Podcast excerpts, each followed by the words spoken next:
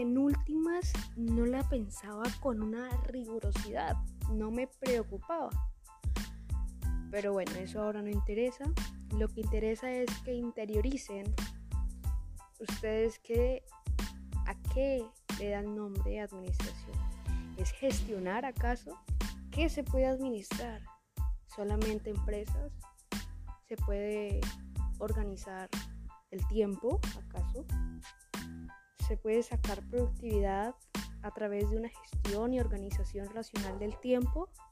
¿Acaso es eso posible? ¿Qué es organización? ¿Cómo entienden ustedes organización?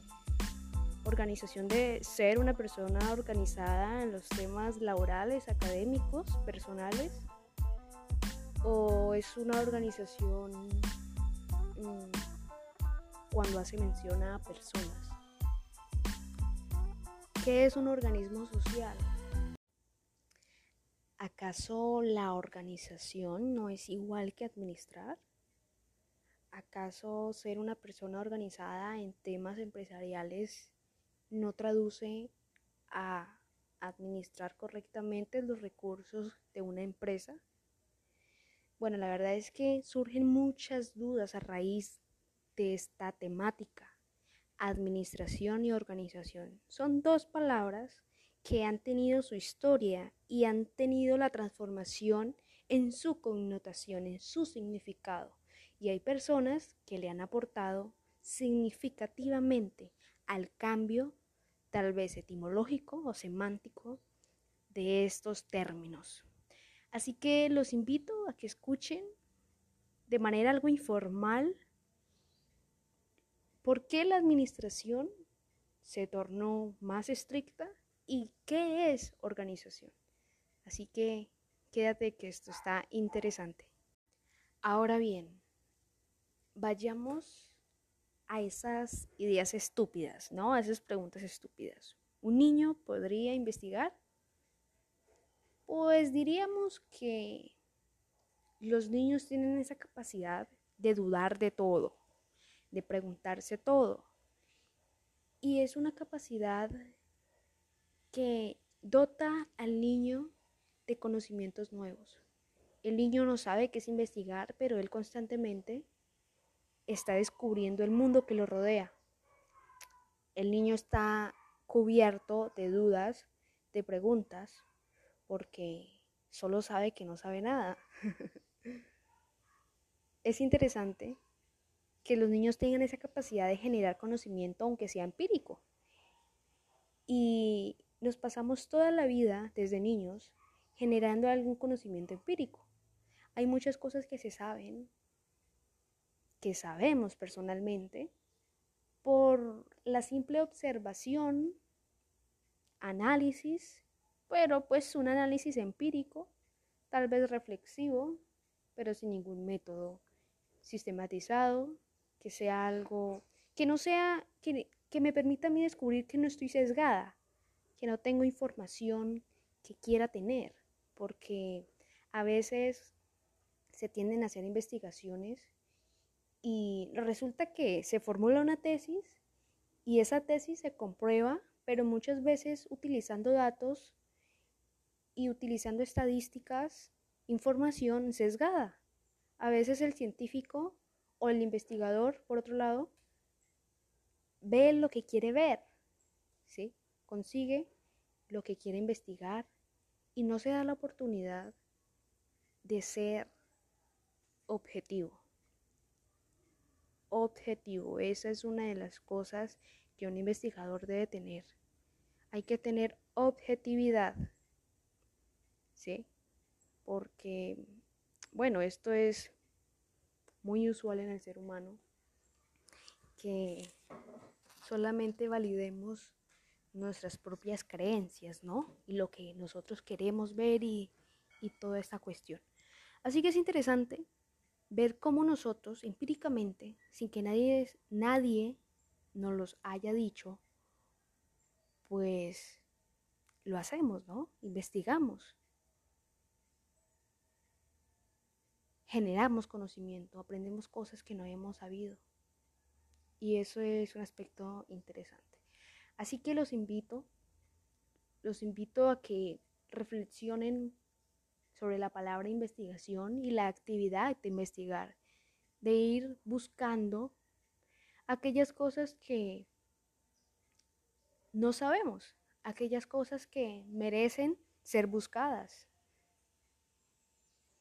Qué bello que todas las personas tuviesen la capacidad y la oportunidad, porque a veces es cuestión de oportunidad.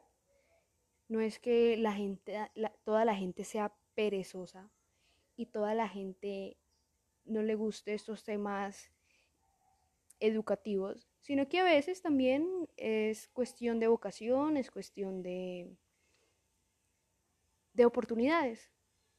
Pero qué chévere que todas las personas tuviesen esa oportunidad de abrirse al campo científico, aunque no seamos científicos. ¿Sí? Tener esa capacidad investigativa y comprender el proceso sistematizado que se utiliza para validar o comprobar nuestras afirmaciones. A veces lo que pensamos o la hipótesis que planteamos es falsa y qué bueno saberlo. A veces también es bueno que las evidencias sean falsas porque hay evidencias, pero tal vez esas evidencias contrarresten nuestra creencia, nuestra afirmación. Entonces este tema es interesante, súper, súper cómodo para filosofar. ¿Qué seríamos de nosotros, de nosotros si, si la investigación, qué sería? ¿Cómo se llegarían a avances como se llegan hoy en día? ¿Qué habrá sido tal vez del tema económico? ¿Qué habrá sido de la medicina? ¿No? La investigación, ¿qué habrá sido de la tecnología? Porque a raíz de investigaciones, a raíz de todos esos procesos, se han creado las tecnologías. ¿Qué sería de nosotros, de nuestro día a día, sin la investigación? Hace falta mucha investigación todavía para mejorar ciertas falencias que el ser humano todavía no ha logrado solucionar, solventar. Porque el ser humano no es perfecto, no ha llegado a, esa, a ese estado de perfección.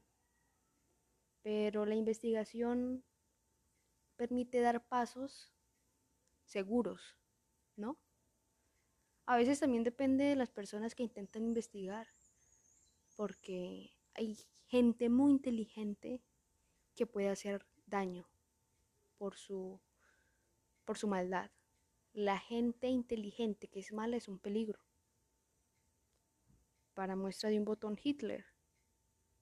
Puede que haya sido inteligente en ciertos aspectos, tenía ciertas capacidades que no habían sido como, ¿cómo decirlo? Como adquiridas en un ámbito educativo, en un ámbito serio, sino que era algo innato, algo congénito, pero que esa inteligencia hizo que mucha gente muriera. Entonces es importante también tener una ética dentro de, este marco profesional. Hay que ser profesionales éticos y más aún con esta herramienta tan de doble filo como de la investigación. Así que bueno, los invito a que sigan filosofando, a que sigan investigando, a que les haya quedado una idea de eso de investigar voy a seguir subiendo y hablando sobre investigación, no sé, algunas cosas que, haya aprendido para que se les implante en sus cerebros eh, que la investigación es súper interesante. Y si no lo creen así, pues perfecto. Habrán otras cosas más interesantes que la investigación seguramente, pero hasta hoy dejo aquí. Así que adiós.